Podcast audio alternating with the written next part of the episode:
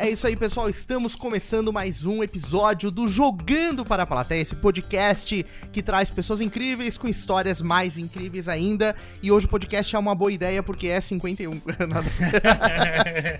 e aí, Ferrari? Pois é, estamos chegando na centena, daqui a pouco estamos na centena. Vamos É, lá, hein, pessoal. é Vamos isso ajudar aí. a gente aqui a produzir mais conteúdo. Vamos ajudar. Então, se você já tá assistindo o comecinho desse episódio, clique E como em é que ele ajuda a gente? Como é que ele ajuda a Se gente? inscreve no canal, ativa o Curte, sininho. comenta, fala Isso. mal da gente, diz que o cabelo do Jimmy tá horrível. Exato, vai no canal de cortes, acompanha os clickbaits que a gente faz lá, acessa Xinga- o nosso site, Xinga o Dudu que não sabe controlar os vídeos, ou corta o nosso áudio. compra o nosso boné em jogandoplateia.com.br, tem várias formas de ajudar. Bom, pessoal, o assunto hoje é muito massa, muito legal, tô empolgado pra esse episódio porque a gente vai falar de inteligência artificial e vai tentar entender como isso é aplicado na prática. A gente tá recebendo aqui uma fera nessa área, Johnny Hopen, ele é fundador da Aquarela, uma empresa que auxilia as empresas eh, dos mais diversos setores a utilizarem a inteligência artificial para redução de custo, otimização de processos e mais um monte de coisas que a gente vai ficar sabendo. Não é isso, Johnny? Seja bem-vindo. Boa tarde, pessoal, tudo bem? É isso aí, mais um pouco. É isso aí, mais um Eu pouco. fiquei impressionado que o Jimmy fez um pitch bom, né? Sim, cara, já Sempre pode, faço um pitch bom, cara. pode abrir uma empresa já. E aí, Johnny? Pô, que legal. Além disso, a gente vai ter música, então acompanha que vão ter surpresas aí no episódio. Tá, e, e aí começa, começa a tua história na área de tecnologia como? Então, Fábio, ah, eu mexo com computadores desde quando 15 eu tinha anos. 15 anos, estava lá em Freiburgo. Eu consertava os computadores do pessoal lá, conheci praticamente todas as casas da cidade, porque eu ia lá consertar, é, desde trocar fonte, teclado, mouse e tudo mais. E aí depois estudei contabilidade, fui nessa área de administração e sistemas de informação. Né? E vim para Florianópolis para fazer a faculdade e tudo mais. E sempre trabalhei, então, gestão de, de administração de redes, um pouco de programação. Aí consegui uma bolsa lá na Holanda, que todo mundo falava que era impossível. Fui lá, me, me revoltei e submeti meus documentos todos lá, eles aceitaram. E estudei na Holanda e voltei para o Brasil. E aí, conversando com o Marcos, que sempre foi o meu colega de trabalho, a gente falou, cara, vamos fazer uma coisa é, com espírito brasileiro, assim, já que já que a maior parte das pessoas tende a reclamar do Brasil, talvez a gente encontre um mercado de pessoas que falem bem e que vão querer fazer coisas legais e, e aí a gente achou aí- o nome. E aí Aquarela. nasceu a aquarela. aquarela. Isso.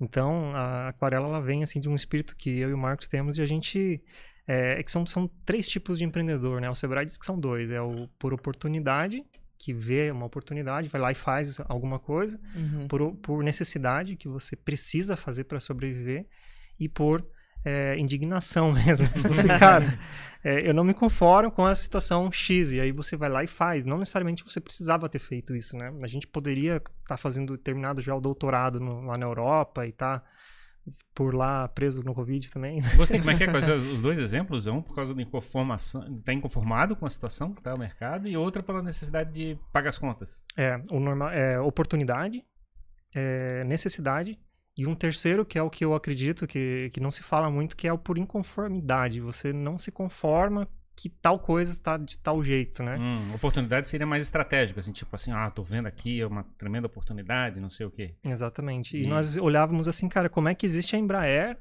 na aviação com engenheiros exportando esse conhecimento Gostei de, filme. de alto, alto calibre? Na época, vocês já já estavam de olho, então, na... A Embraer, num cara, case brasileiro de alta, de alta capacidade. E foi, cara- di- foi indignação, então.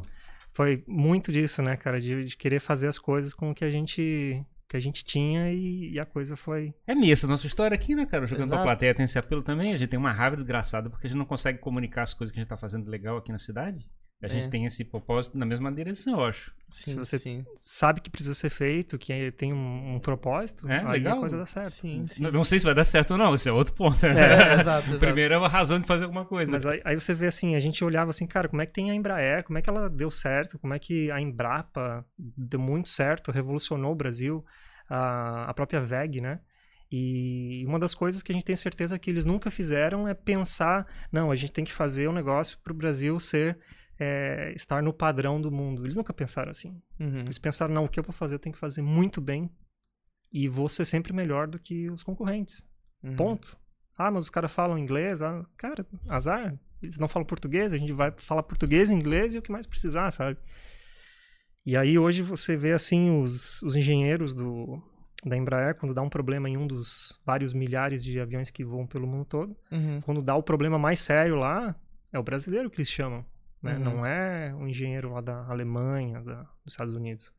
E aí a- o espírito da aquarela é muito disso, de a gente usar as características do povo brasileiro, da cultura brasileira que a gente tem e que a gente não está valorizando, né? Essa capacidade de fazer essas capoeiras cognitivas que são necessárias para para analisar dados e etc. Capoeira cognitiva. Capoeira cognitiva, essa expressão disso aí dá um corte, hein? Corte da capoeira cognitiva. Eu tô vendo que vai ter várias Ok. palavras-chave aqui É. usar aqui. O que seria uma capoeira cognitiva?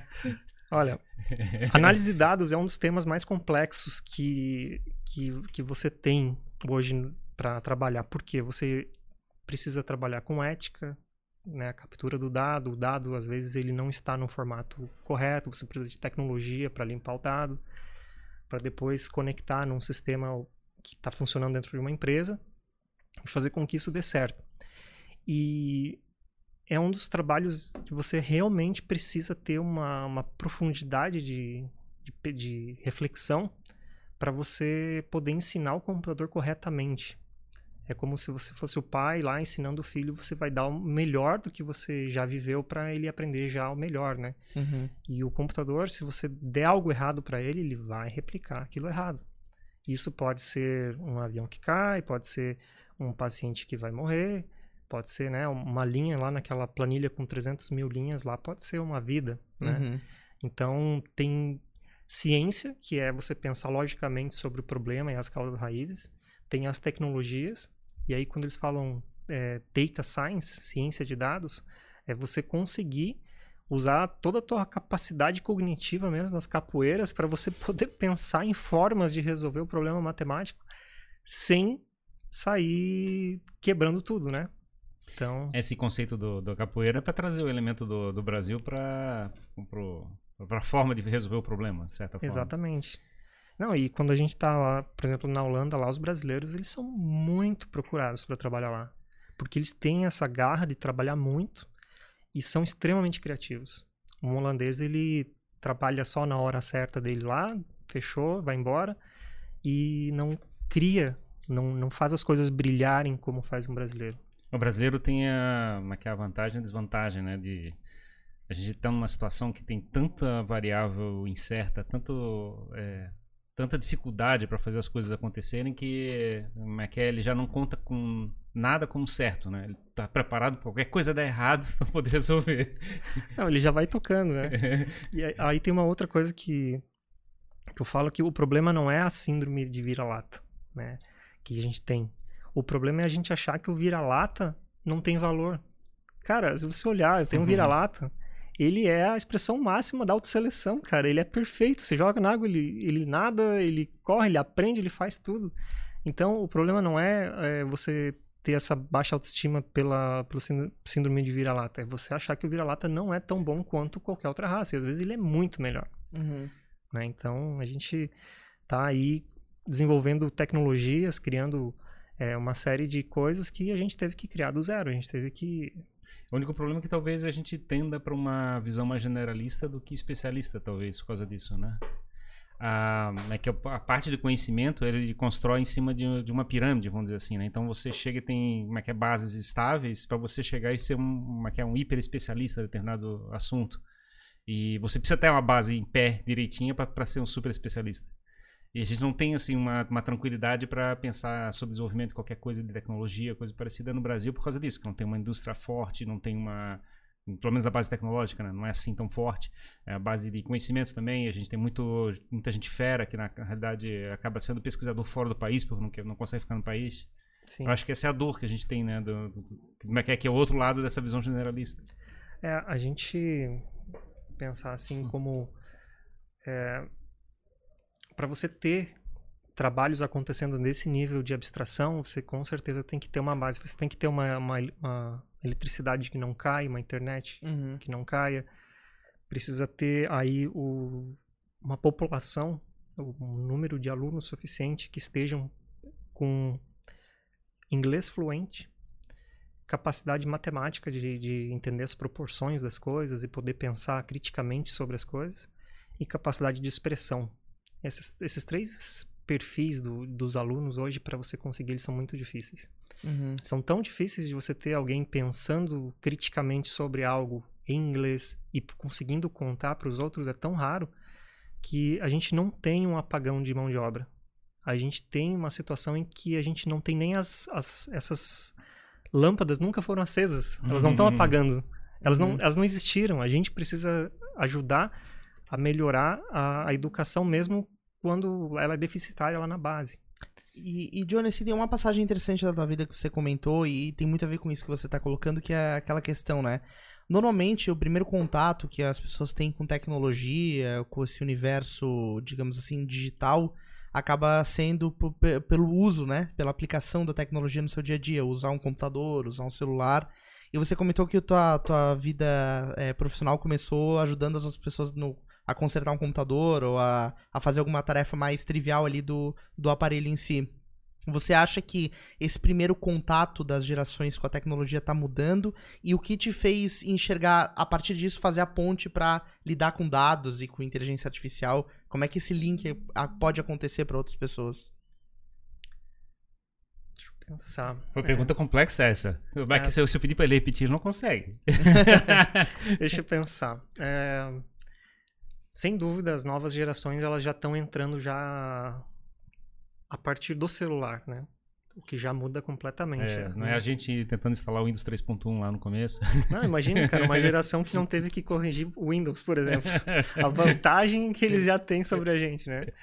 Mas ah, o, que que, o que que me fez dar um cavalinho de pau na época da, da, da parte de, de computação e eu fui estudar economia, Pois é. Né? Porque economia é um tipo de assunto que você precisa para poder fazer análise de dados. Eu comecei a ficar cansado de, de corrigir o Windows e sistemas e tudo mais, e eu me esforçava pra caramba, estudava horas e horas para poder saber como funcionava, e a cada seis meses, um ano, mudava a versão do sistema e tudo aquilo que eu tinha aprendido, Uhum. uma boa parte, Deixava de valer. deixava de valer. Aí eu comecei a pensar, eu comecei a usar estatística, comecei a pensar assim, cara, o que que ao longo do tempo tem um desvio padrão menor, né? O desvio padrão é o quanto muda, né? Uhum. Uhum. Então eu comecei a ver assim, cara, história é uma coisa que tirando o Brasil, nos outros lugares é mais estável, assim, o passado. Né? Você, você dá uma. Nem o passado é muito seguro. É, a né? gente tá meio. O Brasil tá meio. A gente vai ter que melhorar isso aí, cara.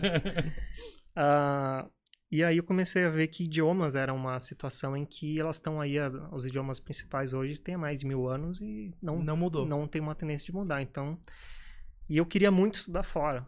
Só que não tinha grana, eu tava morando no hobby box aqui do- de uma casa aqui no centro de Floripa, ali, junto com as, as baratas e tudo. No hobbybox, é bom, o cara morar no hobbybox. Mas era, era isso mesmo, cara. Era um hobby box, tal, não tinha pia, não tinha nada assim. Só que tinha o que eu precisava, lugar para dormir e estudar, né? Então, aí ah, eu comecei a pensar assim, cara, para estudar fora eu preciso fazer uma análise de dados aqui para poder saber qual que é o perfil dos que conseguiram as bolsas. Né? Na UFSC ali e tal, eu vi que era muita política, muito difícil Uhum. de, Indicação. muita indicação, assim, e eu- tudo que eu já tinha trabalhado, estudado, não, não ia fazer efeito, né? Daí eu pensei, cara, acho que eu vou tentar lá fora mesmo. E eu, quando eu perguntava, o pessoal falava, não, isso é impossível, pode esquecer, você vai ter que fazer um sanduíche, não sei o que, veja bem. Veja bem é o que mais se escuta, né, Uhum. cara? Aí, ah, eu comecei a olhar todos os alunos que tinham ganho as bolsas, principalmente lá na Holanda, que é uma bolsa que te paga a moradia por dois anos, salário, te dá o computador, você faz tudo lá Uhum. na faixa, né? Ou seja, te dá o pacote completo pra você se preocupar só em estudar Só e se dedicar. estudar. E estudar muito. Cara, isso é fantástico, né? Porque é- são casos muito raros que tem toda essa estrutura completa, né? Exatamente. Porque existe uma competição global por cérebros, né? Uhum, Eles- sim. Eles querem os melhores nos seus Uhum. países, né?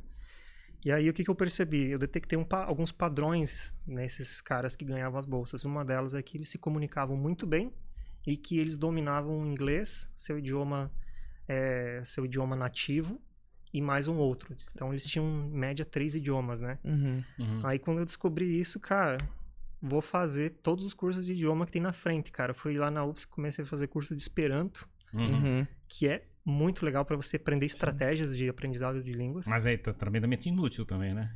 Cara, ele é, é- é- é- o Esperanto, cara, ele é uma coisa que É uma coxa de retalho de línguas, né? Vamos dizer assim. é é porque ela já é o resultado de uma análise de dados sobre línguas. Sim. E aí o cara ele já pegou assim, olha, me dá só o que é importante de cada uma delas, que aí eu vou fazer um negócio que vai funcionar. Uhum. E aí eu comecei a pegar essas, essa, essa técnica do Esperanto para começar a estudar o, in- o inglês. Precisava da certificação em inglês. Depois eu fui para o francês, para o alemão, aí já na Holanda para o holandês. E aí a coisa foi, foi indo, né? Mas até antes de eu ir para a Holanda, eu falei, olha, eu queria aprender holandês, mas eu não encontrei aqui no Brasil quem desse Uhum, tal. Escrevi na carta, falei, ó, mas eu tô correndo atrás aqui por, tipo, eu não tô parado, tô estudando alemão, tô estudando francês, o inglês já tá validado. E se vocês me derem a bolsa, eu vou fazer o máximo possível para para conseguir aprender holandês e, e fazer o meu trabalho aí como, como um estudante, né? Uhum. Uhum. E aí fui selecionado, né? Uma bolsa com quase 900 candidatos por vaga, né? E foi bem. Qual era, bem qual era o curso? Qual era o... Era o mestrado em sistemas de informação. uma- é, não tinha nenhuma especialização específica da- do... do, do- Era não- não negócios digitais mesmo já. Aham. Isso em 2010. E só um parêntese, voltando só pra questão do idioma, é, é, é real essa história que depois você aprendeu um, aprender os próximos é mais fácil? Ou não tem nada a ver, cada um é um desafio ser diferente? É, eu acho que quando você. Existem três grandes famílias de idiomas, né? Ahn, os do- da família asiática, Uhum. Os, os, os hebraicos ali, do, do- Uhum. os árabes, né? E os indo-europeus, que surgiram lá do, do sânscrito, que é, vai do, do- dos indianos que foram para a Europa, né? São indo-europeus. Então, se tiver dentro dessas famílias, você consegue reaproveitar bastante coisa. Uhum. Agora, se você pular de uma para outra, aí você tem que nascer de novo. Mas daí é tranquilo. Sim, sim, sim. né? É que, é- desculpa, repete ali. É, o, anglo-saxão é o. É que é aquelas línguas? ah, inglês, alemão e coisa assim, que são que é parte da. Do é é? sânscrito. Do sânscrito. O sânscrito que gerou o latim, que gerou o alemão. que Mas o gerou- latim é bem, mais diferente, é bem diferente do, do anglo-saxão, vamos dizer assim, né? Mas já é uma divisão mais abaixo, digamos assim, né? É, o que eu entendo por, pelo, pelos idiomas germânicos é que eles pegaram uma parte do latim, enquanto nós aqui, os romanos, pegamos uma outra parte do latim, né? Ah, Então, são cinco, são cinco romanos, né? Que é o português, o francês, espanhol, romeno, lá no meio da, quase lá na Rússia, separado, e o é, português, espanhol, francês, italiano, né? uhum. São esses aí. E aí os germânicos, eles têm muito de latim também, né? Por exemplo, em holandês, é informação, informatse, atenção, atente-se, tem influências, né? Uhum. Então, ah, mas isso aí, aí é, voltando à, à questão, né? Ah, você vai ficando mais esperto em relação a estudo de idiomas, e não só idiomas, mas outras coisas, porque você começa a ter que criar suas próprias técnicas de estudo, né? Sim. Então, o mesmo que eu usei para aprender idiomas, eu uso para aprender analytics, que eu uso para aprender um novo software, para aprender violino, piano, sei A, lá. a tua própria metodologia do Johnny de aprendizado, digamos assim, que o, o que funciona pra ti, digamos. É, exatamente. Quando eu descobri que eu era disléxico, aí eu, eu vi que eu realmente tinha que criar sempre tudo muito do zero, assim, porque Uhum, eu sempre ia mal na escola, uhum. não, ia, não, não conseguia acompanhar os outros, mas aí quando eu começava a criar as coisas mais com o meu próprio é, sentido, começou a ter mais... Aí eu comecei bem na, na faculdade, daí tive notas boas e tal. Uhum. Eu tenho Mas uma- a curva que tem que dar é enorme, né? A minha opinião, assim, a parte da língua, né? É você tem uma língua nativa, faz a segunda língua, é, você começa. Quando você começa, a pensar na outra língua, Uhum. você tem a primeira oportunidade de ter uma forma diferente de, de raciocinar. Porque, na verdade, a língua parece que determina, ah, inclusive, até as tuas linhas de raciocínio dentro da cabeça. Sim, sim. E aí você começa a verificar o que, que é semelhante o que, que é diferente, né? O que, que, o que, que é o, a, como é que é a palavra falada e o, como é que é o significado que está sendo construído. Aí eu acho que a terceira língua começa a ficar um pouquinho mais fácil, porque você começa a verificar que, como é que é, as lógicas são as mesmas. É Descobre o caminho de... pra aprender aquilo. Exatamente. Uhum. Por exemplo, é, quando você aprende aquela expressão, é, como é que você traduz, principalmente expressões, é, expressões idiomáticas, né, que você só tem ela em um idioma, só que você já sabe que ela existe, você só precisa da tradução dela, né? Uhum. Por exemplo, bater as botas, né, que a gente tem em português. Em inglês é kick the bucket, Uhum. né? Já em alemão já é soltar a colher.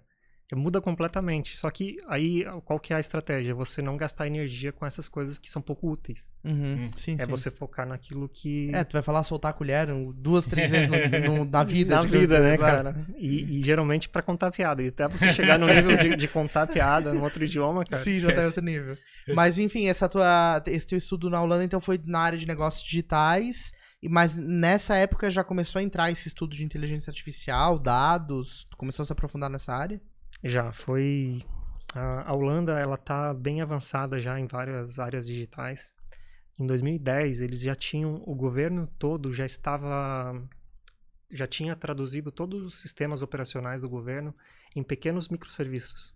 Uhum. Então, para dar um ok da, sobre a é, registro de registro civil, casamento, certidão negativa, todas essas coisas que hoje existe um, um site que é o da, da Receita, tem outro site que é- são bastante fragmentados, né? Uhum. Lá eles quebraram em microserviços que você consegue conectar um serviço no outro e, e gerar um software, um aplicativo que já vai é, dar essa, essa resposta, né? Uhum. Um exemplo de aplicativos que usam microserviços é o Uber.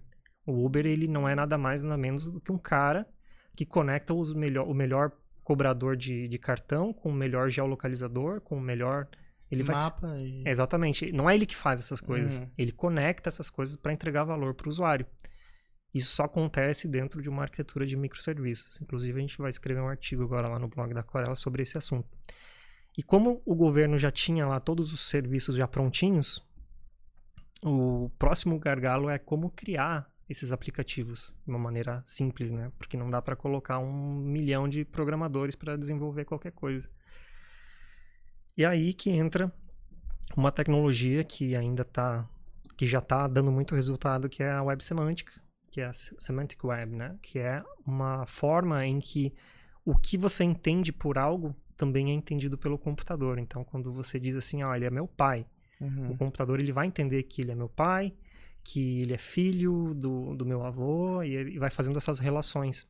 E essa inteligência artificial permitia, já naquela época foi o que eu trabalhei, formas de poder descobrir assim, ah, o que, que o Fábio está precisando? Está precisando de registrar registrar a filha no, no curso de, de balé, por exemplo?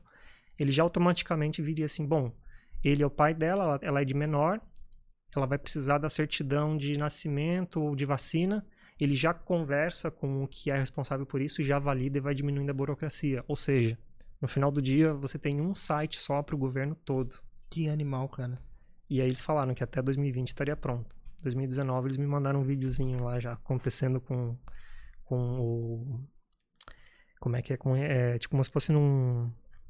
Nesses, nesses aplicativos de. Esqueci o nome agora. Do, você vai conversando com o robozinho no Chatbot. chatbot. Uhum. Então eles já estão fazendo isso com chatbots. E aí o chatbot ajuda a conectar os serviços para formar um processo que tem valor para o cidadão. E quando que o do Brasil fica pronto? Quando contratarem aquarela aí, a gente vai fazer. boa, boa. A gente sabe como fazer, cara. Só Uhum. precisam acreditar na gente. Pois é, né, cara? Imagina o que, que isso é, facilitou em termos de política pública, em termos de transformação da, da sociedade, né, pro, pro, pro cidadão. É, esse é o ponto, né, que eu falei na abertura de como aplicar a inteligência artificial no dia a dia. E muitas pessoas é, têm dúvidas sobre isso. Assim, é, às vezes a gente se pega pensando, tá, beleza, inteligência artificial, só que isso parece tão longe da, do que eu tô fazendo aqui agora, sabe? E esse é um exemplo clássico que, cara, isso mudou a vida das pessoas. É, é um, um robô ali, algo que não é vivo, digamos assim, é, trabalhando em prol de melhorar a vida das pessoas, né? Com certeza. O, é é? o enfoque que vocês têm na aquarela é a inteligência artificial em geral ou vocês têm uma, uma disciplina particular que vocês trabalham? A gente tem uma, uma forte vocação para a indústria. Aham. né? Então a indústria ela, ela é quem fez o Brasil ser o que é hoje, depois do, do café. Né? Então, no ciclo econômico do café, juntou dinheiro e o Brasil começou a, a, a conseguir juntar o ferro que vinha do norte com o conhecimento do Rio de Janeiro e São Paulo com o carvão do sul, e aí começamos a, a nos industrializar. E essa indústria foi aquela indústria inicialmente suja, com todo aquele processo e tal, mas que deu o avanço. E ela é hoje ainda um, um grande carro-chefe para manter a- todos os nossos empregos de, de, de, de alta ah, qualificação, né? E aí a, a indústria veio para a Aquarela e falou: nós temos esse problema, vocês conseguem resolver? E a gente foi lá e, por causa da Embraer, eles desafiaram a gente, a gente desafiou eles, e aí vamos ver, vamos ver, e a gente conseguiu provar matematicamente que a solução era viável. E eles falaram, não, então isso aqui merece ser uma, uma propriedade brasileira e tal, a gente quer investir na empresa. E, e, e É, co- eu, que me lembro que teve uma, uma, é, uma ferramenta que você tem- tinha um tempo atrás que era basicamente um de, de análise de dados, vamos dizer assim. Você chegava e pegava vários, um conjunto de variáveis e eh, buscava inteligência em cima da, daquela informação. Era Uhum. esse mais ou menos o enfoque que vocês tinham? Ou continua isso? É mais do que isso? Como é que. A gente criou alguns algoritmos que são proprietários, que fazem clustering de uma forma diferenciada do É, que clustering é o nome da, é é dessa lógica que eu estava falando, né? o... Isso. Aham. Clustering é você pegar coisas parecidas, agrupar elas e fazer estratégias em cima, né? Uhum. De análise de dados, no caso, né? Exato. Uhum. E aí a gente descobriu alguns erros no que tem open source. Nem tudo que é open, gratuito e tal, necessariamente funciona. né? Então tem que tomar cuidado. A gente começou a a ofertar o algoritmo em si, né? Uhum. Mas depois, como a gente foi ouvindo a indústria, a gente começou a, a chegar mais pronto com eles. Olha, a gente faz um negócio é, completo para você, que vai pode é, melhorar tanto, principalmente o nível de maturidade das empresas. A gente fez um levantamento sobre qual é o nível de maturidade analítico das empresas, né? Uhum. E aí, a partir disso, a gente viu que eles precisavam de outras coisas antes do algoritmo. Uhum. O dado antes ainda não está pronto. é, E aí não tem o que você fazer se você não tem, o algo- se você não tem os dados organizados, né? Então caminha, caminhou além da, da parte, a parte da análise de dados, é localizar os dados que precisam ser, para, ser usados para analisar, vamos dizer assim. Exato. Correr atrás da fonte. É, então, a partir do. São cinco níveis de maturidade. O Uhum. nível 1 um é você não coleta dados nenhum. Tá tudo caótico, cada um faz alguma coisa e tal. Planilha pra lá e pra cá.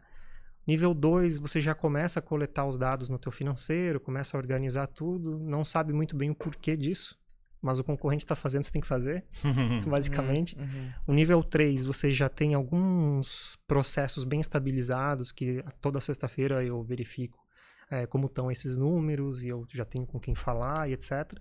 O nível 4 é quando você já está com muitos gráficos e pouca decisão. Uhum. É típico, né? Você dá uma, uma, uma ferramenta de desenho de gráficos lá e o pessoal se apaixona pela ferramenta. Sim. Gráfico co- pra tudo. É, podia ter gráfico até na- no teto, assim, né, cara? Só que não tem decisão. Uhum. Porque você tem, um, tem uma coisa que a gente chama de parálise. Paralisia por excesso de análise. E aí que você começa a usar a inteligência artificial para te dizer quais são os poucos indicadores que fazem toda a O diferença. cara fica folgado em dados, digamos assim. Afogado. Aí Como é que é? Tem que usar o Pareto, né? Tem que usar o Pareto, cara. Olha, para quem não sabe, né, o Pareto é você decidir O que, que é abrir, mão, relevante? abrir mão do que não é relevante e focar no 20, nos 20% que te dá um resultado. É, que faz diferença. Exato. Exatamente. E aí, ah, e o nível 5, que a gente já levou clientes para esse nível, que é a inteligência artificial tomando decisão sozinha. Uhum. Né? Para, sei lá, milhões de registros, você não vai ter alguém respondendo ali se é sim ou se é não, se é para fazer, se não é, o valor que você vai ofertar alguma coisa. Aí a inteligência artificial já, a inteligência artificial já diz, olha, dado essas condições aqui, você mora nesse local, tem essas, né, todas essas configurações, mais de 200 variáveis, né, idade, eh, salário, etc.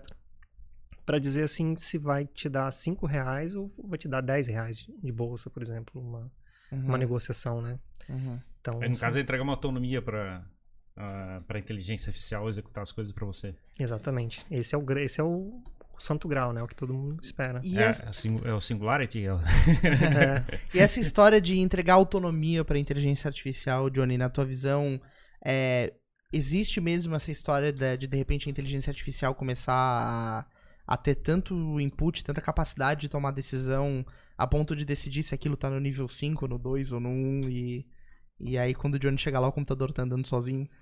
boa. Essa pergunta nos fazem frequentemente. Ahn, que existe razão para existir humanos daqui a pouco. né? É, exato. é. Por enquanto a gente Pode. decide se tá no nível 3 ou 2, mas daqui a pouco. assim, futuramente, as empresas que estão nascendo agora, as que já nascem já digitalizadas, elas já vão começar a incorporar inteligência artificial já no dia 1, né? Uhum. Por exemplo, quem que organiza as fotos do teu Google Fotos? É a inteligência artificial. Ela já avaliou todas as tuas fotos e quando você escreve ali árvores, ele pega Uhum. tuas 10 mil selfies e vai pegar todas as selfies que tem uma árvorezinha e vai trazer para Uhum. você. Então elas já estão nascendo com isso. Agora essa questão de ah, ela vai tomar o vai tomar o, volante, né? Isso. Ela é uma decisão que está é, tecnologicamente é possível que isso aconteça, Uhum. a não ser que a gente crie cidadãos, cientistas de dados que não deixem isso acontecer. Só que a gente pensa Então isso pode acontecer. isso pode acontecer. A inteligência artificial pode tomar entra decisão na por ficção conta científica própria. do Isaac Asimov aqui, do, É. a gente tava discutindo É. com o Samolão. Sa Então Salomão. esse- isso não é, um- não é puramente um mito, porque... Não, tem é um gente- mito. É evidente que é um mito. A gente não sabe se isso vai acontecer, né? A gente tem, na Não, não, realidade, mas- uma, uma, uma idealização. Como a gente, nos filmes de ficção científica, a gente representa esse tipo Mas de se coisa. tecnicamente é possível, é Nem- possível. Disse que tecnicamente é possível. O Johnny acabou de dizer. Não, tem uma garantia que vai existir tecnicamente isso. Tem, ah, por exemplo, o GPT-3 é, uma- é a inteligência artificial hoje mais revolucionária que tem e ela está conseguindo programar sozinha. Você diz assim, olha, eu quero uma tela que vai ter eh, 30 centímetros de altura, eu vou clicar e tal, e ela começa a programar o código para fazer a tela. Uhum. Ela está substituindo o programador. Uhum. Ela está fazendo um trabalho criativo de tantas redes neurais ali dentro eh, treinadas para fazer isso. Ela já leu não sei quantos mil livros e ela tem isso na base de, de conhecimento já. Uhum. Uhum. A questão é se a gente vai deixar que isso É, ou ou assim, não, né? o- como é que é um dos problemas mais sérios que tem na parte de inteligência artificial é o fato de modelar o dado, né? Você chegar e ter uma, como é que é, você treinar ele. E a, a principal ferramenta que a gente tem para o processo de, de treinamento é a gente viver. Então a gente, a gente é, nossa, nossa inteligência é, existe hoje porque a gente passou o tempo todo se treinando o nosso organismo para viver naquele ambiente. O computador, ele na realidade, ele está sendo treinado de forma artificial, né? Então Ele não- tá não- se ele não treinando. vive, ele não vive. Ele, na realidade, ele está ele tá representando um modelo que algum ser humano chegou e criou na cabeça dele. Não existe hoje nenhuma inteligência artificial hoje como é que é autossustentável, que ela consegue chegar e viver para aprender sozinho como, como seu negócio. E se cair nessa situação, literalmente está fabricando um ser vivo, entendeu? Então é, tem, tem uns problemas sérios assim sob esse ponto de vista de como é que você vai é, caracterizar isso. Como é que você vai implementar algo que se autocorrige? Se você está dizendo que você está modelando deliberadamente o que você quer na inteligência É, artificial. mas, mas, mas perceba, a influência que a inteligência artificial faz na vida das pessoas. Por exemplo, eles estão exemplo, se eu vou dar 10, 20% de bolsa, ou se o cara tomou vacina ou não. A inteligência artificial tá tomando, tá dizendo isso com base nos inputs que um humano fez. Só que a É, mas decisão assim- que ela toma. mas é a deci- trivial, assim, Não, mas deixa eu falou- terminar o raciocínio. A decisão que ela toma influencia na vida da pessoa, não influencia? É, mas assim, é, dado que, uma, que é um modelo é, foi desenhado para representar uma informação, eu posso trivialmente implementar alguma coisa que não tem nada a ver com uma árvore, parecer com uma árvore para aquele modelo. Ah, sim, entendi. Posso porque ele, enganar. ele não é capaz de se autocorrigir. Entendi, posso enganar, posso enganar. É, tem, O Johnny tá rindo. tem, algor- nossa tem algoritmos que se autocorrigem também. tá? Não, é, é óbvio que, que Maquele, você pode desenhar, mas ele não vive. Não- então ele não Sim. pode chegar e ter uma autocorreção do mesmo nível que a gente tem como ser humano. Ele não tem, É. tecnicamente, é que você não pode fabricar todo um passado deliberada- deliberadamente por causa da explosão combinatória. Você não pode Sim. chegar e prever tudo que pode acontecer, entendeu? E Então, o- assim, então por isso que eu falo, tecnicamente pode acontecer? Não sabemos ainda. Esse, esse... É, não, sim, sim, tem- tem, brechas. É, o que eu, que eu acho, assim, que esse... é, eu adoraria parar para estudar bem a fundo essa, essa questão filosófica de se qual é a decisão que ela vai tomar quando o carro for tiver entre atropelar uma mulher ou uma criança, né? Ah, tem um, um exemplo Tem- clássico tem, de tem moral. né? vários, né? É. Ah, pô, isso aí é um negócio tem, sim. Não, é, por exemplo, tens, tem um exemplo da psicologia que eles usam, né? Da filosofia, no caso. É um que- trem um- que vai matar cinco pessoas que você não conhece e no outro vai matar só um, só que você conhece a pessoa. E você, você é a única pessoa capaz de mexer naquela aquela alavanca. O que você faz? Né? Qual, Aí, qual é o princípio moral que você vai executar? eu adoraria passar horas fazendo isso. O meu sócio, o Marcos, lá, Matar que é, pessoas é, que eu não é conheço. filósofo, cara, ele também com certeza ia amar fazendo isso. Só que, cara, a gente tá aqui no Brasil, a gente tem que voltar e resolver os problemas basicões que nós Ah, temos lógico, aqui. tem dúvida. Sim, sim, claro, claro. Então, o que, que a gente fala, cara, é, vamos, vamos discutir e tal, não sei o quê, mas a gente tem muito problema pra resolver que é básico. Tipo esse né? negócio dos serviços públicos, por exemplo, é um Cara, caso. esgoto. Uhum. Não é possível que mais de 33 milhões de pessoas não tenham esgoto. Mas assim, essa discussão de, da, da inteligência artificial, é, como é que é dominar o ser humano e coisa parecida, está no nosso imaginário coletivo, do, como é que é de um, de um filme de terror, né? A gente falou isso É. bastante com o Salomão, né, Tu, Ferro? tu, tu, é que tu sempre caminha para essa direção nessa conversa, né? O levante das máquinas. Sim, cara, tem. Mas assim, É, pra tu não o- fica o querendo cinema- assim, eu não vou, eu não vou, quer- não, não adianta entrar nessa praia que essa praia a gente não vai resolver problema nenhum. É, exatamente. A gente, a gente só dá palpite nessa área, né? Não, ah, o, o- a inteligência artificial começou a dar ideias, o cinema foi lá, ampliou, depois voltou de novo para a ciência, para o mercado, e vai esse, acontece essa, esse bate-bola aí, né? Vem o Exterminador do Futuro lá para arrepiar com todo mundo e dar tiro. Dá uma metralhada em todo mundo. Não, e daí você vai, às vezes, numa reunião, o pessoal imagina a inteligência artificial já como um robô que ó, fala que nem uma pessoa e tal, né? Sim, sim, sim. Tem N, N áreas de inteligência artificial. Mas é engraçado, nossos princípios morais é, muitas vezes são modelados em cima de é, comportamentos mitológicos. Uhum. Então, na verdade, a gente baseia no moral, uma idealização de uma moral em cima desses, desses princípios. Né? Então, você bota um terror extremo, coisa parecida, para dar os limites do que você é, vai desenhar sobre, sobre a tua idealização de uma virtude para ser executada. É, sim, é. Aí cai na filosofia já, né? É, Tudo, tudo, tudo é imaginação, né? Daí tu começa a voar, vai longe, daí sai da, da prática ali do que pode ser possível, né? Que pode ser real. É, que a própria religião, por exemplo, é isso, né? De certa Uhum. forma. Né? Você tem uma representação mitológica que ajuda a fa- fabricar a tua virtude e as tuas Uhum. morais. Uhum. E a- o que é fascinante assim da inteligência artificial é a inteligência, né? Se você olhar como o nosso cérebro se constrói, ele, ele usa técnicas de inteligência para poder é, sobreviver, né? E nosso o algoritmo mais poderoso que existe hoje são os nossos olhos, né? A gente olha em menos de um segundo você já consegue reagir sem ter pensado antes, porque É. fisicamente a gente está amarrado com a, com a amígdala da- do cérebro para te dizer se algo é perigoso ou não. Uhum. Então, se você, se você vê uma foto, por exemplo, de uma estrada, né, uma linha reta, você não vai ter a mesma percepção do que você vê uma, uma estrada, uma foto de uma estrada que faz um S. Por quê? Hum. Porque aquele S ali representa uma cobra, que ela já matou teus antecedentes, teus an- ancestrais. Muitas vezes já é um trauma gene- geneticamente já moldado para você ficar esperto. E ela vai te chamar a atenção, esse tipo de foto. Uhum. Caramba, cara. Tem, tem um monte de coisa, que é, combinações de cores, Uhum. né? E já na, Que tem a ver com o processo de evolução da espécie, digamos assim. É, o gosto, né? Como é que é o amargo. É mesmo, mesma lógica, né? A gente tá. Tre... Como é que é o... Geneticamente fomos treinados, né? Vamos dizer assim. Sim, sim. Exatamente. Por exemplo, o, o algoritmo de detecção de outliers, por exemplo. Eu faço um teste lá com o meu cachorro, por exemplo. Ele tá dormindo. Cara, inteligência artificial com cachorro. Não, n- não a inteli- só a inteligência normal, tá? Eu, eu digo a abordagem, Ah, né? tá, abordagem. Ele tá lá dormindo, tranquilo, e ele já aprendeu os sons do ambiente. Ele já Uhum. sabe esse barulho, ele já sabe esse barulho, ele já sabe todos. Só que se você cria um som que ele não conhece, que não bate nas ondas ali cerebrais, Ele acorda. ele acorda na hora. Pode fazer esse teste, cara. Que massa isso. Tipo a geladeira instalando ou uma porta batendo, ele já. Ele vai aprendendo. E é Aham. assim que funcionam os algoritmos de detecção de outliers, de fraude. de- Mas nesse caso, será que o cérebro ele detecta o som e não se importa? Ou, digamos assim, ele cancela aquilo? Ele nem, se- nem, nem se dá conta que aquele barulho existiu?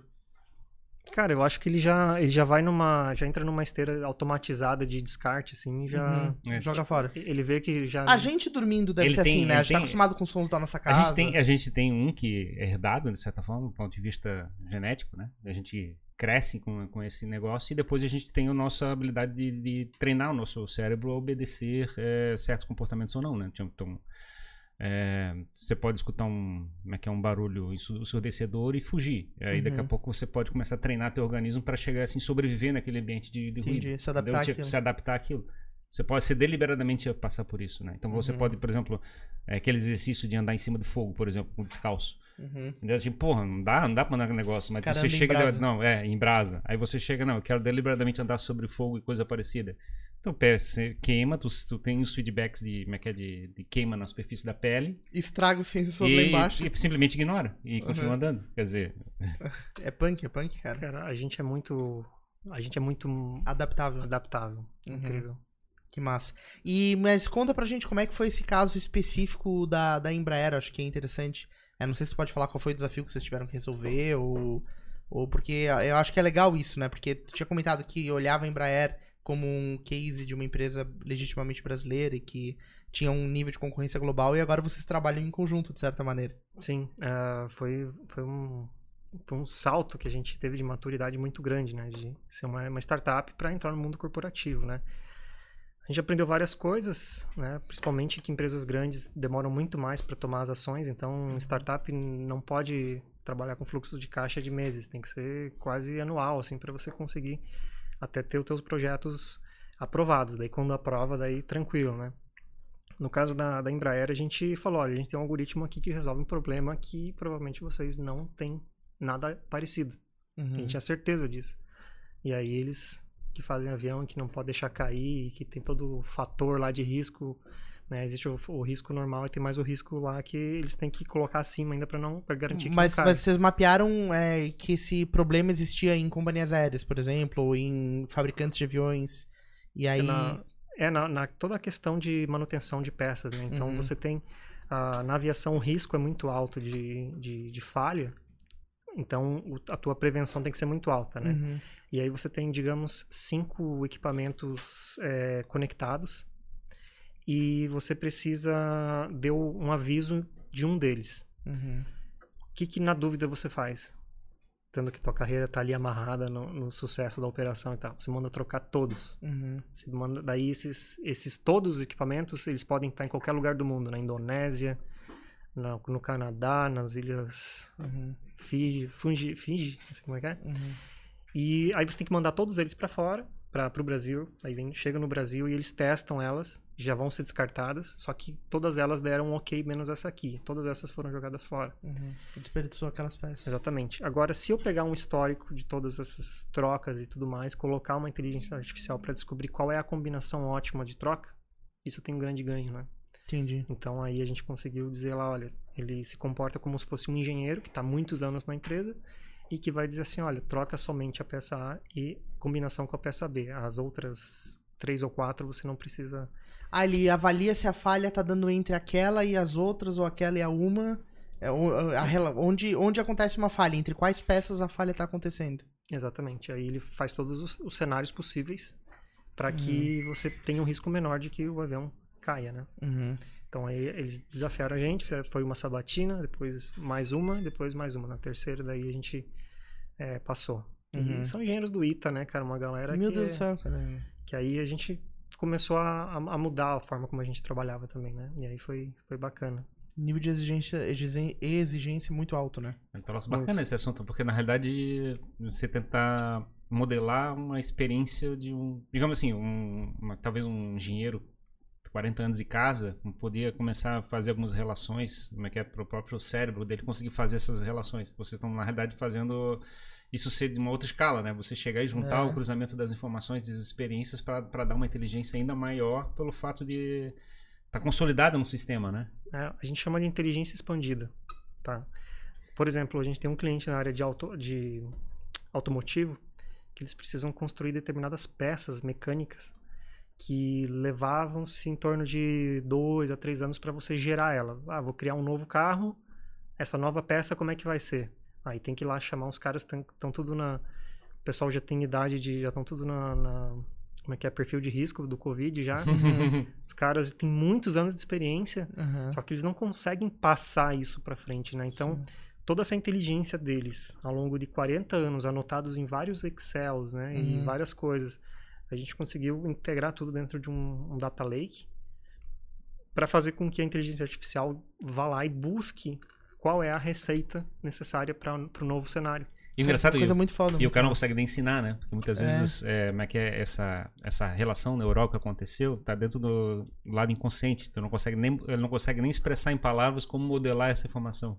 Exatamente. E também tem a questão toda subjetiva, né? Por exemplo, Não, mas é isso, o É. objetivo é isso, exatamente. É, o lado- tipo, tem a tua, a tua experiência, a tua própria experiência de, do, da intensidade de decisão que vai ser tomada. Não é só o resultado. é que já passaste uma experiência de tu falar assim, cara, é que é? Meu instinto diz que não é pra fazer isso. Sim, mas tu não consegue convencer ninguém que tá na volta. E tu não, não, tu não consegue nem expressar em palavras por Aham. que essa decisão tá sendo tomada. Aham. É difícil isso. É uma coisa difícil. Mas é, isso não é um contraponto muito forte com quem pensa as coisas da ótica de número, que tem que ser tudo exato. Não é um, tipo, um, um paradoxo. Mas é um ponto, acho que eu posso tentar respondendo? Manda, manda. É que não, é, não, o- não tem ninguém dono aqui. né? eu acho que o desafio, eu acho que o desafio, sob o ponto de vista, é que é, quando você tem isso dentro da tua rede neural, fica legal. Mas o problema é que você, é, se você quiser fazer uma cognição é, coletiva, é, Uhum. em você precisa usar o meio de comunicação. E para usar o meio de comunicação, você usa- precisa usar palavras. Você precisa usar a, como é que é, o verbo, Você a palavra. traduzir aquilo. Você traduzir. Então, tu tem que trazer para o lado racional, porque quem é capaz de falar não é o nosso lado inconsciente, é o nosso lado racional. Então tu tem que transformar isso, usar em proposições lógicas para poder transportar a informação, para poder passar essa informação para outra cabeça. Uhum. Vê que troço doido? É muito doido. E é, É muito, muito trabalhoso. Sim, E imagina. isso garante emprego e renda. Infinitos, porque tipo, tem um monte de problema pra resolver. É, é- Exatamente, cara. E aí a gente fala, como é que a gente faz é, é, cognição coletiva, né? É, co- é, cognição é, coletiva, né? Como é que você junta as informações das pessoas para ter uma, que é algo maior do que só o que uma pessoa sabe? É, tem, por exemplo, os fóruns de internet aí que estão batendo Wall Street, por exemplo. Uhum. Aquilo ali é a expressão máxima da inteligência coletiva acontecendo em tempo real através de memes. Uhum. Memes. Cara, Uhum. os caras E- se O comunicam. Ferrari adora meme, ele, se viu? Adoro ele é o rei do meme. meme. meme. é Cara, legal. saiu, antes de sair o meme, o Ferrari já sabe qual é. Já tá falando pra Não, gente. é, os caras lá, o Wall Street estava investindo contra uma empresa que ia falir. E aí o pessoal começou a se comunicar, 5 milhões de pessoas normais começaram a falar sobre o tema e as informações mais relevantes foram subindo e foram gerando um conhecimento que ninguém consegue superar. Não é que ela teve um caso recente desse, acho que da GameStop, um negócio assim. Isso. É, É o foi- caso? É o caso? É, esse exa- caso aí. exatamente esse caso. Esse caso aí. E o mais bizarro é que a comunicação não era necessariamente por por por texto. Tem os textos ali explicando. Dentro do Reddit, né? Que você tá usando, É, né? é como se fosse um Não grupo de Facebook, É, né? é Reddit, é. Reddit. É, e, e aí eles usam basicamente o, o, o meme, né? O meme ele tem uma carga emocional e de ironia ou coisa parecida no transporte da informação que ele é mais eficiente do que uma, uma proposição racional, lógica. Assim, Uhum. faça mas que é A mais B, isso dá igual a C, e isso Uhum. logicamente faz você executar. Não, ele está tentando fazer uma comunicação direta pro teu lado, é, teu lado irracional. Uhum. Você fica emo, emo, como é que é? emocionalmente ligado àquele... àquele... O propósito já tá inserido em você. Que massa, velho. Aí- e aí, aí para entender como é que esses caras se comunicavam, eu entrei lá pra ver. Ah, tu foi, tipo, fazer um laboratório ali, um estudo Cara, de eu tô sempre pesquisando coisa, né? Cara, isso é legal, porque daí tu entrou com um olhar de cientista ali, vamos ver o que que tá rolando. E aí eu peguei o dicionário deles lá e comecei a ver como, é- o que, que significa um, um, um emoji, um emoji de diamante, o que significa aquele com as duas mãozinhas e um foguetinho, né? É, o diamante é compre ação, Uhum, compra o ativo. A mãozinha é segure, uhum. hold. E o foguetinho até chegar na lua. e aí, aí os caras pegam esses desenhos e colocam nos filmes, cara. Daí aparece os caras chegando assim com um diamantezinho na frente, daí começa a dar uma briga assim e tal. E a comunicação se torna totalmente é, Criptografado. Memética. memética, cara. Memética pura. Uma expressão, existe uma. Quem, Memética. falou, quem falou isso? um tempo Existe atrás? memética essa palavra. Provavelmente o. Tem uma ciência memética. É, Não, ele falou, mas eu, eu acho que ele deve ter falado, mas é que. Alguém escreveu um livro sobre memética um tempo atrás, eu tô tentando lembrar quem foi que eu vi. Eu não li tipo esse livro. dialética. Falando sobre isso, né? Que, que existe uma, toda uma teoria da memética, né? A capacidade de transportar informa conhecimento, informação e coisa parecida através de. Como é que é? De representações não proposicionais, né? Não- Exatamente. Mas nesse caso aí, existe um, um- Porque tu foi aprender. Existe um dicionário ou, tipo, tu tem que meio que pegar no ar o que que tá rolando ali? Existe um local, um. Tem. um Eles, eles bloco de reservam- notas, um TXT ali que tá. Aham, daí eles, eles se chamam de retardados, de... eles se dão um monte de nome bizarro, Aham. assim. E daí eles falam, você que não tá entendendo nada que tá acontecendo aqui, acesse esse link. Uhum. E daí você vai, vai entrando. Aí Os a questão é, ah, esse conhecimento junto com inteligência artificial pode gerar uma outra inteligência mais poderosa ainda, que aí... Uhum. É, por, vou dar um exemplo né, de inteligência coletiva com inteligência artificial do, do próprio Google, que a gente costumava dar nos cursos quando a gente dava treinamentos. Né? É, eles precisavam fazer com que o- os carros autônomos descobrissem o que, que é uma árvore, o que, que é uma é, o que, que é uma sinaleira, o que, que é um cachorro, o que, que não é um cachorro, né? Todas essas coisas ele precisava aprender. Uhum. E aí eles começaram a fazer um, um joguinho assim para as crianças e para os pais, tipo aquele. é, Como é que é? Em, em português tem aquele joguinho de pergunta e resposta. Pergunta, você faz, você, você desenha um negócio e a outra pessoa Imagem e ação. Imagem e ação. Uhum. E aí o computador te diz assim, um cachorro. E aí as pessoas faziam o desenho de um cachorro bem riscado mesmo assim, Uhum. para o computador tentar adivinhar o que que era. E ele começou burro pra caramba. Uhum. Só que depois de milhões de pessoas fazendo seus milhares de tipos de cachorro, ele... Fazer um cachorro de palito, ele já sabia que era um cachorro. você começa a fazer o negócio, ele já tem ali quase certeza de que aquilo ali provavelmente é um cachorro, porque o padrão das pessoas escrever, um, desenhar um cachorro é um cachorro. E aí ela criou essa primeira camada de, de treinamento e depois a, a inteligência artificial treinada, ela pôde começar a conectar com as fotos. E daí quando a gente responde aqueles é, eu não sou robô, sabe? Sim, sim. Que ele pede, me traz, Semáforos. me, me marca onde tem semáforos. Aham. Aí ali a gente continua treinando ele. Sim. Ou seja, é o uso da massa da inteligência humana em larga escala pra ensinar o robô. Ou seja, a gente tá treinando o robô todo dia É, mas respondendo é, captchas. a, gente tá, a gente tá dentro do. Como é que é? Do, da condição é, ideal no, do caso onde você não tem uma- um adversário no outro lado, né? Teoricamente você tá pegando todos os elementos como sendo. É que é? É, de bom grado se ajudando. Exatamente. O problema é a gente enfrentar uma situação adversária onde você pode ter alguém que, é que é, fabricando uma sinaleira falsa para enganar aquele negócio para tentar ensinar a coisa errada. né? Tipo, dizer que é uma saleira e na verdade é um hidrante. É, por sei exemplo, lá. Fake news, né? ou fake, Fake news. news. O nosso caso aqui, por exemplo, quando a gente comunica em palavras, quando você é manipulado, vamos dizer assim, quando alguém te induz a você fazer uma coisa que é contra o teu, o teu interesse pessoal, Uhum. né? Você está sendo manipulado. Isso então ele está fabricando uma, uma, uma imagem, né, diferente do que, é é, do que é a realidade. Você está interpretando uma realidade diferente do que deveria estar interpretando para tua sobrevivência. Uhum. Sim, sim. É louco isso, cara. É, ah, eu fiz alguns trabalhos com a Wikipedia, quando eu estava na, na Holanda ainda. Oh, fake, fake, fake news total aquele negócio, né? Cara, aquilo lá é interessante porque toda a criação. Mas da- é difícil cri- criar um tópico dentro da Wikipedia. Acho que é praticamente impossível, né? Tu abrir um novo tópico. da- um, se, for, se for algo muito importante, é difícil. É. Mas, ah, Colaborato é tranquilo, agora, né? É, aí, quando eu tava lá estudando isso, é, uma das coisas que era interessante é que muitos do, muito das coisas que estão ali já, já são feitas por robôs, mas não com inteligência artificial. Elas só pegam assim, você cria o verbete, por exemplo, eu criei lá da minha cidade, Uhum. e aí comecei a fazer em inglês. Aí depois de uns dias já tinha em romeno o, o termo já sendo traduzido, já tinha mais eh, em português e já começou a se recriar, porque daí as máquinas vão lá, criam uma estrutura, as pessoas veem que está incompleto e preenchem. Ah, cria tipo o framework ali, o, o esqueletinho do negócio e tu vai lá Ah. E daí, preenche. e daí tem aqueles empreendedores que são inconformados, daí olha, pô, mas a minha cidade aqui não tem essa população. Aí vai lá e conserta. Sim, entendeu? sim, sim, sim. É que, na, na verdade, tentar corrigir alguém é melhor do que tentar começar do zero, né? Você chegar e tá uma folha branca, você não consegue fazer nada. Mas Uhum. aparece alguém chegando e botando informação errada, assim, tu fica nervoso. Eu preciso Principalmente corrigir. se forem pessoas com toque. Daí o cara Nossa, vai lá, vai Eu ajudar. preciso no- corrigir, eu preciso arrumar. É, Uhum. é, é manipulando a pessoa, no caso. Ele tá Sim. manipulando a pessoa. É, Se, se você dá informação errada para quem vai tomar a decisão, você vai ter o. É que o paradigma é o seguinte, né? Você tem. é, O meu sócio que é especialista nisso, ele usou na, na, na dissertação dele essa questão né, do, do Condorcet, que é a teoria que dá a base para a fundação da- das democracias. Se você dá conhecimento para todo mundo, né, ter uma noção de quanto, tipo, você, você traz um, uma garrafa cheia de, de feijão dentro, você pega uma galera, enquanto mais pessoas estiverem dizendo quantos feijões teria ali dentro, a média tende a ser muito precisa.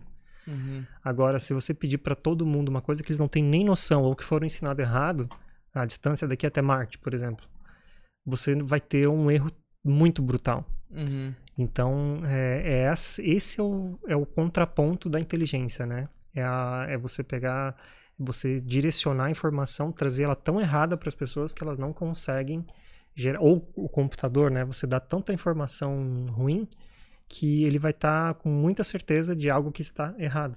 Uhum. Perfeito. é o, o que eu falei da- do, do adversário, né? Quando você chega e tem um elemento adversário dentro do negócio, ele não tá, não tá interessado em construir alguma coisa positiva, ele tá chegando e querendo manipular. É. É o que a gente vive e convive no processo de comunicação o tempo todo, né? Sim. E é, a, gente chama, a gente chama as pessoas de inocentes quando elas são facilmente manipuláveis, né? E o computador, é o o computador, né, a inteligência artificial que a gente tem hoje é puramente inocente, no sentido que ele não tem como se defender da, da manipulação. É, ah, quando eu vejo essas novas tecnologias mais ou menos como no filme do, do Homem-Aranha lá, que, que os americanos vão meio que ensinando a população a lidar com novos poderes, sabe? Uhum. A primeira vez que ele percebeu que ele podia grudar na parede, ele se assustou e depois jogou as coisas, ele não sabia o que, que era possível, né? E as tecnologias elas vão surgindo e até a gente perceber o impacto disso. Você já elegeu um presidente, você já Uhum. manipulou, já fez uma série de coisas, né? Aí o único jeito que a gente tem pra fugir disso, cara, é que a gente consiga ter pessoas com muita. ah, que tenham um, sejam cidadãos, né? Uhum. Produzindo novas tecnologias e que tenham um pensamento social, que tenha um, é, um É, o- entendimento do que está, do Uhum. quão relevante é essa discussão. A gente, a gente é adaptativo, né? A gente consegue chegar e aprender com os erros que a gente comete, né? Tem essa vantagem, né? A gente Exato. sabe que vai dar merda, então a gente chega e vai tentar arrumar. Tipo, Exato. tem guerra, aí não, não vamos fazer mais isso. Não Aí deu muito sei o certo. quê, vamos fazer, vamos ter, tem rei, não, agora tem presidente, agora tem não sei o quê, a gente vai testando novas estratégias de lidar com E com vai, o mundo. e vai evoluindo nossa E própria vai inteligência. evoluindo. Não, não é. É. As instituições são instrumentos que a gente desenvolveu como sociedade para viver no, em forma coletiva, né? Então, é, é é essas- esses instrumentos, essas tecnologias sociais que a gente desenvolveu, elas estão em constante evolução. E são, é que é, o único problema é que eles não, não têm a mesma velocidade de aprendizado que a gente tem do nosso, nosso cérebro. Né? Então a gente precisa coletivamente aprender a fabricar novas representações. A gente fala da justiça, né? que tem aquele exemplo da. É é? A gente usa o símbolo da, é é? da, da, balan- da mulher cega com uma balança. Por que, que ela é cega? Porque ela não pode Uhum. ver, não pode escolher lado e não sei o quê. Uhum. Tem a balança que ela tem que chegar a equilibrar. Então, a gente usa aquele símbolo é, como um instrumento de comunicação que representa uma virtude de justiça. E, e aquilo é um instrumento que a gente usa hoje para equilibrar os, os interesses das pessoas. A gente considera isso uma coisa boa. Uma que você não deve ficar roubando as coisas das outras pessoas. Você tem que chegar e se distribuir de forma equânime, coisa parecida. Uhum. É bacana esse, esse lado aqui. São instrumentos que a gente desenvolveu como sociedade para poder Não, é, não, são- lidar com esses problemas. Para não se matar, né? É, exato, matar. exatamente isso que eu ia falar, ia tá todo mundo se matando, né? Mas, ô, Johnny, eu queria puxar um outro lado, que é o seguinte, né? A gente tá vendo um momento aí de- dessa história de é, dados é, são o novo petróleo, né? Da, do, do poder que existe em dados, a gente sabe que tá muito no comecinho do comecinho disso. Recentemente a gente teve vários escândalos relacionados a dados, é, relacionado a, a campanhas eleitorais, por exemplo. Teve aquele caso do Cambridge Analytica, teve é, vários documentários Netflix falando disso. É, como é que tu enxerga, porque assim, isso está entregando um poder muito grande, né, na, na mão da inteligência artificial, mas principalmente de quem utiliza ela para fazer as coisas acontecerem. É, como é que tu tá vendo o caminho, assim, dessa coisa se desenhando é, da privacidade da- do, do indivíduo, né, desse direito fundamental e da influência do acesso aos dados?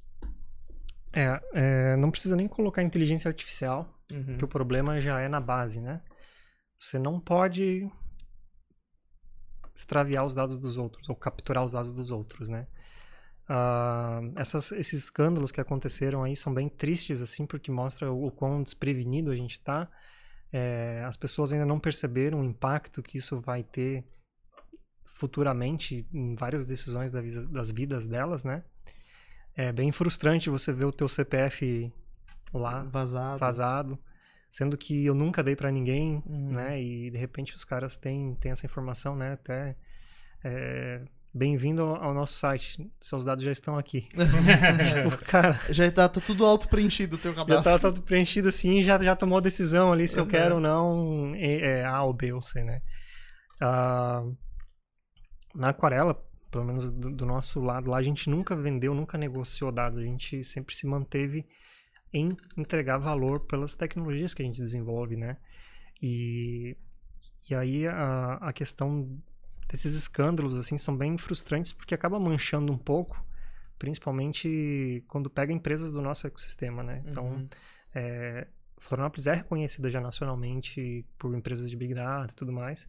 E a gente tem que continuar cultivando boas relações com o lugar onde a gente mora, o que a gente Sim. faz, etc, etc, Com a etc. sociedade, né, com o mercado. Exatamente. E vai ser o primeiro escândalo, vai ter mais, mas a, a lei já começou a correr atrás, já vai começar a ter um, vai ter, vai começar a ter algumas, é, já tem, né? É, Regulações. é, fatos mesmo de, de multas e etc Sanções, e tal, né? sanções, né? E espero que a gente vá para um novo nível de amadurecimento. Uhum. A gente tem que amadurecer esse nível para poder chegar no outro nível, que é começar a ter políticas, que o Brasil não tem ainda políticas de uso de inteligência artificial. Né? Todos os outros países avançados estão já com planejamentos estratégicos de inteligência artificial até 2030. Uhum. A gente ainda não conseguiu parar ainda para fazer isso. Muita gente falando e, e- e problemas básicos acontecendo. Então, eu acho que é- tem muita coisa para fazer, muito dado para apagar. É porque o problema do dado, cara, ele, ele tem oito significados. Dado pode ser en- um- algo entregue, algo concedido, né? Ah, isso aqui me foi dado, né? Uhum. Não, não é, da- não é isso, né? E aí fica bem confuso. Mas a, a gente tem que começar a ter dentro das empresas o compliance. E aí é o dado pessoal, já começa a se separar dentro da empresa, né? O RH não pode mais fazer o que ele quiser com os currículos. Uhum. É, Política de anonimização das coisas. anonimização, vai começar a ter cada vez mais sistemas que já fazem isso. Uhum. Ah, e as empresas que se mantiverem é, intactas com relação a isso, com certeza elas vão ser beneficiadas, né? Vão ser. Uhum. Mas tu tem esperança que a gente vai conseguir é, é que é, resolver esse problema, de certa forma? Eu acho que a segurança dos dados, cara, é um, é um problema de gato e rato, né? Porque É. você. A, gente, a mudança que a gente teve do ponto, do ponto de vista da sociedade é que até agora, até digamos uns 30 anos atrás, todos os nossos dados eram armazenados de forma analógica. Então você não tinha como preservar ela de forma contínua porque qualquer ambiente onde tinha informação, ela como é que é, ia, digamos, o papel ia eh, ficando amarelo, a tinta ia perdendo, como é que a terra ia comendo e coisa parecida. Então em questão de 100 anos era muito comum a maior parte das informações simplesmente desaparecer. Tu não tem mais era, era um, Registro apagado. era um desafio absurdo, como é que é, as bibliotecas de Alexandria e coisa parecida, eles eram instrumentos de tentar defender Uhum. e segurar como é que é o nosso conhecimento, que a gente como é que é que estava vazando, como é que a gente não que é dois mil anos para trás a gente praticamente não tem nada mais de registro de conhecimento, né? Tudo foi tudo perdido. Sim. E o digital ele fabricou uma uma uma, uma Uma um- perenidade é é uma- eterna. é, exato, ele fabricou um, um- um modo ideal da, da, da representar a informação. Ele chega e guarda aquele negócio e, aí- e ele. E então você não tem a- a- uma, incerteza a respeito daquela informação. Você tem 100% de certeza que aquela informação está perfeita. Que aquilo é o que era realmente, porque era assim. assim. É louco, né? A gente- literalmente a gente tá com 20 ou 30 anos, talvez, e é é dessa experiência como sociedade, lidar com isso. Sim. E Se aí. meu Octaneto quiser ver um tweet meu, vai estar lá. Então a gente não tinha, a gente não tinha, a gente não tinha esse problema.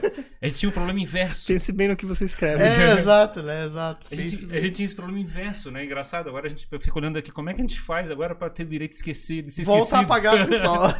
Cara, eu acho que um grande problema que a gente tem agora nessas próximas gerações aí é como enfrentar a ansiedade da informação, né? Uhum. É, Information anxiety. Porque, cara, é, tudo você tem que. O nosso cérebro ele tá sempre buscando padrões, né? Ele vai olhar algo, vai tentar fazer sentido. E às vezes, e tem muita gente que tá em situações bem complicadas psicologicamente falando, porque elas não estão conseguindo encontrar sentido no meio desses milhões de selfies e, e áudios, vídeos e Uhum. esse bombardeio que tá acontecendo. E a gente tem uma pandemia de pessoas com problemas mentais. Uhum. Sem dúvida. Difícil esse problema. Tu até escreveu É. uns artigos sobre esse assunto, mas é realmente uma coisa complicada. A gente não encontra sentido no conhecimento em si, né? O sentido num- pelo conhecimento, né? O, o- nossos instrumentos históricos para chegar e fabricar sentido, como é que é, são as religi- religiões, como é que é os- a meditação, são vários eh, psicotecnologias, né? Uhum. Psicotecnologias, tecnologias de, de lidar com o nosso cérebro que a gente aprendeu para fabricar o sentido de vida. É, e aí a gente tem os, como é que é, essa visão pós-modernista de como é que é, nihilismo e coisa parecida que está tá fabricando esse- essa visão que não existe mais é, metafísica, é puro, tu- tudo, tudo muito racional. E isso destrói todo o nosso lado racional como... É, como é é, ele fabrica, ele de- idea- idealiza, né, transforma em Deus o nosso lado racional. E isso faz a gente tentar buscar na, no, no exato, na perfeição, na informação, no Wikipedia, qualquer coisa parecida, o nosso sentido de vida. E eu não tá lá, né? Eu acho que eu, eu tenho essa, essa crise de, de- do que foi, que foi feito com a gente no- como sociedade. É, e, e até, inclusive, tá previsto, os caras já preveem, especialistas, um craque emocional, assim, da humanidade, né? Vai chegar uma hora que todo mundo vai dar um tilt, assim, porque não, não encontrou. Não, você joga um conjunto de dados numa plataforma dessas para análise de dados, dessas que são públicas, internacionais, e você nunca sabe que vai ter alguém às três da manhã lá no Turkmenistão que vai estar resolvendo o problema que você colocou ali, cara. A gente se torna 24 horas Que massa multicana- isso. E multicanal. Como é que vocês utilizam isso legal? E você bota uma. tô com um problema nisso aqui e pode ter alguém do outro lado do mundo ajudando a resolver aquilo. Exato. A gente já tem quase 5 milhões de downloads de um dos conjuntos de dados que a gente submeteu lá. Ah, é? E Que modelo o quê? É um modelo para previsão de falta em agendamentos médicos. E aí, Agendamento? agendamento. Aí tem, existe uma plataforma, eu não, nunca tinha ouvido falar disso. Existe uma plataforma onde eu vou lá e cadastro esse problema de dados. E daí alguém me ajuda a resolver. Tipo um fórum, assim. É um fórum que é como se fosse um Facebook, assim, só que em vez de vir aquelas fotos de, Uhum. é, da família, não sei o que, não sei o que, Bom dia, grupo. vem um monte. vem, o cara entra nessa plataforma e já, ele já se derrete vendo ali aqueles gráficos de, de frequência, Uhum. contagens, GIFs animados com gráfico faz, dando giros e tal, assim. e, e a gente do mundo inteiro, sabe? Aham. É, e a, a gente abriu um problema que a gente tinha no Brasil, que é a falta de agendamentos médicos, que é um Uhum. problema é, de 5 bilhões de reais. As pessoas marcam, ó, quinta-feira, tal, não sei o que, a gente, as- os hospitais ligam, seu João, vai, vai, vai comparecer? Vou, tá. Uhum. Chega no dia, como ele não quer perder, ele não desmarca. Uhum. E ele não vai, né? E aí 100 reais, cento e poucos reais daquela, da, daquele vácuo que ele deixou ali vai pro sistema. O Sim. SUS tem que abarcar. E a gente jogou pra rede e hoje a gente interage com o pessoal da Holanda, de Israel, tem Turkmenistão. Turkmenistão, cara, é, Tailândia, Que massa. tudo cara. via inglês e a coisa funciona. E, E os caras entram, E, e vai código. evoluindo, assim, tá? A ideia é resolver qual o problema. Como é que, que, que- Quais, ah, o problema é como diminuir as faltas em agendamentos médicos. Com base na informação que vocês coletaram da máquina da Tem que experiência. distribuir pessoas Isso. com taco de beisebol obrigando a pessoa aí, não falta. É, e aí é engraçado que os caras têm. Daí tem variáveis ali que são muito brasileiras. Bolsa Família, por exemplo. Uhum. Hum. E os caras lá, o que, que um cara da Tailândia vai saber o que, que é Bolsa Família? né, Tipo, ele tem que aprender o conceito antes. Aí a gente cria um dicionário pra explicar o que, que é, pros caras tentar achar algo correspondente do lado de lá. E aí os caras saem programando, entregam o código e tudo funciona. E eles ganham. Eles fazem. Estão saindo várias é, dissertações de mestrado, doutorado, eles usam esses dados. Uhum. E a gente ganha a- as tentativas deles. Então você tem. Mas é tudo colaborativo, assim, não tem. Não- não- ninguém paga pra ninguém. É tudo ganho, digamos assim, ou científico, ou. Ou aprendizado. Ou Geral- aprendizado. Geralmente pessoas que estão aprendendo a mexer com dados, Uhum. acham um problema que se identifica, assim, né? Tem aquela. Pô, isso aqui, acho- isso aqui vale a pena. Vou tentar resolver. É. É um problema difícil, é uma coisa bacana pra ser resolvido. Cara, aquilo, isso devia ser muito mais divulgado, assim, né? Pô, que massa isso. Mas na- na- no lado da ciência, a gente tem uma tonelada desses exercícios, eh, vamos dizer assim, né? De teoremas para ser provados, coisa parecida. Eh, Tem muita, muita, muita coisa. Ele assim, tu tem problema para se coçar, assim, de tudo quanto é lado. Assim, se você chegar e tiver realmente interesse em determinado assunto, você pode procurar um determinado assunto, uma- um problema para ser resolvido para se entreter, de certa forma. É. Uhum. A, a ciência, ela, ela prevê que você tem que ser. é, você tem que conseguir replicar o experimento, Aham. né? Por exemplo, as teorias de Marx, Freud, e esses outros caras não são considerados ciências, são, são considerados outros tipos de estudo, mas não ciência, né? Você não consegue replicar o que o cara diz. E quando a gente fala ciência de dados, você, você é Vai ser obrigado. cancelado agora. Vai ser cancelado, Riquelme. Ciência social não existe, então é. Não, é outra, é outra cate- categoria, né? Não ciência, ciência, ciência mesmo, do como ela diz, né? Ela tem que ser replicável, Sim, é, sim. auditável e etc, né? Aí o que, que é a, a grande demanda hoje das empresas? É que se tenha o, o registro, o, que os dados comecem a ter pedigree. Para que quando esse dado da empresa for analisado por alguém, esse alguém for questionado, ah, eu queria ver de novo lá aquela, Uhum. aquele aumento do dólar que você falou. Ah, veja bem, não, não tem Uhum, mais veja veja, bem. Tá aqui o código, a hash, que vai bater, tem que bater lá com a origem do, do dado. Bateu, bateu, não bateu. Não bateu, não é ciência, não é válido e você pode até ser preso por fake news. Caramba. Por que não? Você está mentindo, Sim, você está omitindo, por exemplo. Claro, claro. Que legal. É, no caso é lógica, né? Se você é parte de um determinado conjunto de dados, é, que tem uma determinada resposta, tem uma lógica para poder ser executado. Teoricamente, é, o que você pode manipular é, é, como é que é, quais dados está usando e de onde vem esses dados, talvez, né? Exato. Uhum.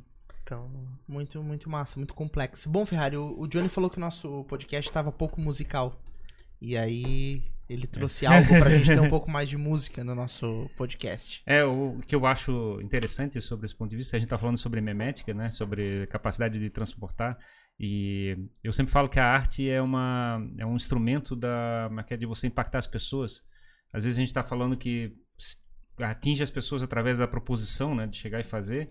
Mas não necessariamente é o que vai fabricar sentido, no sentido de fazer as pessoas ficarem envolvidas. Às vezes só música, às vezes é, uma literatura, um poema, uma coisa parecida, é capaz de chegar e tocar as pessoas. Lá no, nos Estados Unidos, por exemplo, quando eu fui trabalhar lá de garçom, a minha gorjeta era muito baixa porque eu era o ajudante do garçom, né? Então, o garçom ganhava uma parte, daí ele, ele eu, eu, era o peixinho e tinha o tubarão, né? Ficava é. só pegando as rebarbas, né?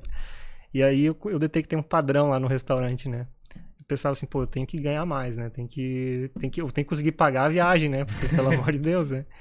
E aí eu percebi que as pessoas, eles faziam um super atendimento, assim, e tal. Elas sempre chegavam no restaurante meio meio rancorosas, assim. Carregando uma energia negativa. Uma energia ruim, assim, depois que eles comiam quatro pratos e mais duas Coca-Cola desse tamanho, assim, eles não reclamavam de mais nada, né? É. Aí eu comecei, aí eu emprestei um violão de um pessoal da comunidade lá e comecei a fazer serenata nas mesas. Uhum. E aí eles davam gorjeta, assim, só pela... Só pela arte. É, por não ser. É, só assim, cara, eu sou brasileiro, vocês já falaram com algum brasileiro? Não. Ah, então, agora eu tô aqui, não sei uhum, o quê.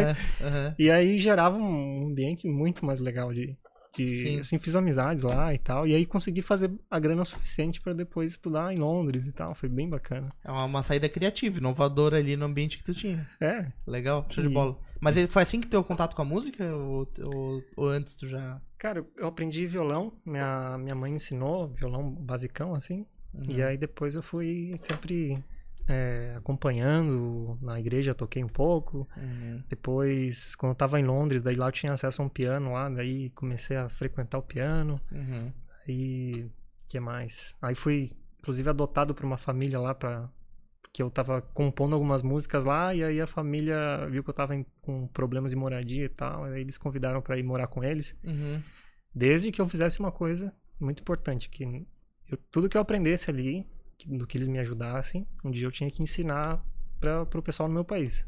Cara, que legal essa. É uma técnica de, que eles chamam de pay forward, né? Uhum. Eu te pago agora aqui, não vou pegar nada da tua empresa, mas depois você, uhum. você passa para frente, né? Uhum. E eu tô, inclusive, eu vou começar a dar aulas de inglês agora, dicas de inglês para para piazada da minha cidade lá e tal, no uhum. Instagram ali, para que depois eles passem para frente também. Né? Sim, sim. A uma, gente... uma corrente do bem. Tem que ser, cara. Tem uhum. que ser. E tem que, tem que explodir isso aí, cara. Tem que fazer tudo de novo e fazer coisa legal.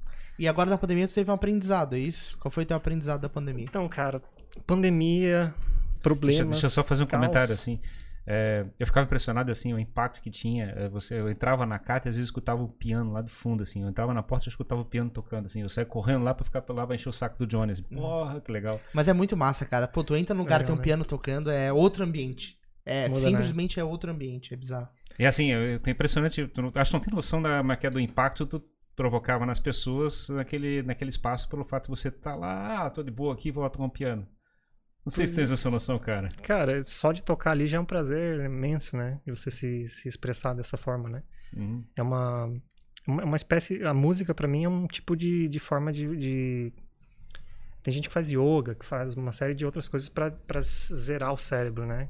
É, como é que meditação, né? Uhum. Então, para mim, música é a minha meditação, né? E aí uh, tive acesso ao primeiro violino ali na, na pandemia e comecei a, a brincar e tal, e é muito prazeroso, assim, você escuta a musiquinha e depois já, em vez de sair assobiando, já sai no, no, no violino, né? Uhum. Aí preparei uma surpresa para vocês aqui, então. Nossa senhora, agora sim. A gente fica pensando assim na CAT, né? Todo mundo lá né, que é bem racional, negócios, é, tecnologia, que não sei o quê. Aí uhum. aparece o Johnny lá tocando uma música. Sim, sim, sim, sim. É. Então, gente, mas eu não sou profissional, tá? É só. A gente, então a gente não vai pagar mesmo, né? Então não tem problema. Peraí. Mas aí, Jimmy, tu achasse esse papo inteligência artificial aí? Ah, muito massa. É um negócio que eu eu tenho muita curiosidade para entender e para conhecer mais. E a coisa vai ficando mais clara, né? Acho que cada vez mais clara tá ficando. Eu acho divertido esse assunto. Tem que desmistificar. Quer pegar o microfone mais próximo aí? Colocar mais próximo. E aí, no final das contas, cara, tem uma coisa que a gente fala muito, que vai ter inteligência artificial, vai ter matemática, cálculo vai ser, mas no final é para um ser humano. Uhum. Você vai fazer algo para para alguém que tá precisando, para tornar o mundo mais inteligente, mais, mais ágil. Melhor, né? Transformar o mundo. Ó, se tu quiser puxar, é, acho que aquele... Já, tá, já dá pra ouvir? Uhum. Dá, sim. Vamos ver se vocês reconhecem o padrão aqui, ó.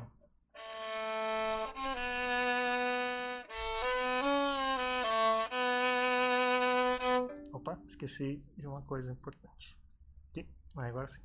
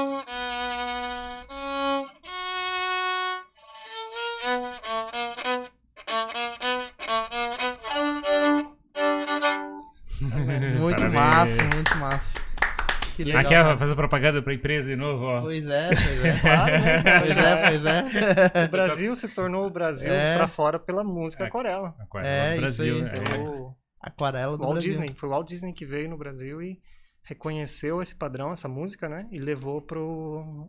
Levou pra, pra fora. É isso aí. Teve um, teve um tipo de ação, né, de trazer o Brasil para dentro da cultura brasileira, americana, no caso, né, levar eles. é, Exato. é que é? teve uma ação conjunta lá, não sei como é que foi exatamente esse processo, mas foi bacana porque a gente, é que literalmente eh, botaram carne Miranda, aquele negócio, fabricaram toda uma um imaginário coletivo dentro dos Estados Unidos a respeito do que é o Brasil. O Zé Uhum. Carioca foi, foi criado nisso. Foi desenhado a, a estrada de ferro do litoral do Paraná até Curitiba. Tem imagens de Florianópolis, do Rio Grande do Sul. Uhum. Se colocar Disney 1942, vai ter várias coisas interessantes. Que legal. Que Mas legal. isso já é outra coisa. Outra história. Já é outro papo podcast. Com essa, com essa aquarela aí, agora acesse, aproveite e acesse aquaré.lá. É, o, o pagamento é curtidas no nosso perfil do LinkedIn. Quem puder é isso olhar Aquarela Analytics, Uhum. puder deixar um, um likezinho lá, vai ser legal pra gente continuar desenvolvendo esse tipo de trabalho que, que precisa ser desenvolvido aqui. Show. Show, show de bola. Então o pessoal corre lá pro LinkedIn, já segue a página deles. E como é que o pessoal te encontra? É, encontra o Johnny pra, pra trocar ideia contigo. Então, pode encontrar pelo LinkedIn também, né? Johnny Hopping, vai... Achando Aquarela, eu vou estar por ali, estou sempre publicando coisas, né? Uhum.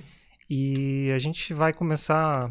Eu estou agora num, num processo de, de, de levar um pouco mais a aquarela para o público geral e também no processo de internacionalização. Uhum. Então, o pessoal das escolas e quem mais quiser acompanhar aí vai começar a ter algumas apresentações em inglês também. Uhum. Meu sonho é que a gente pudesse ter essa conversa aqui já toda em inglês para Uhum. a galera. No cara, problem. imagina. You can start to talk now, now in English now. O For próximo, sure. próximo, próximo a For gente faz em sure. inglês. próximo. Definitely. A gente tem que. é, quando o Marcos veio aqui, né? Ele falou que, cara, as tecnologias da região de Santa Catarina são conhecidas no Brasil inteiro. Fora ninguém conhece.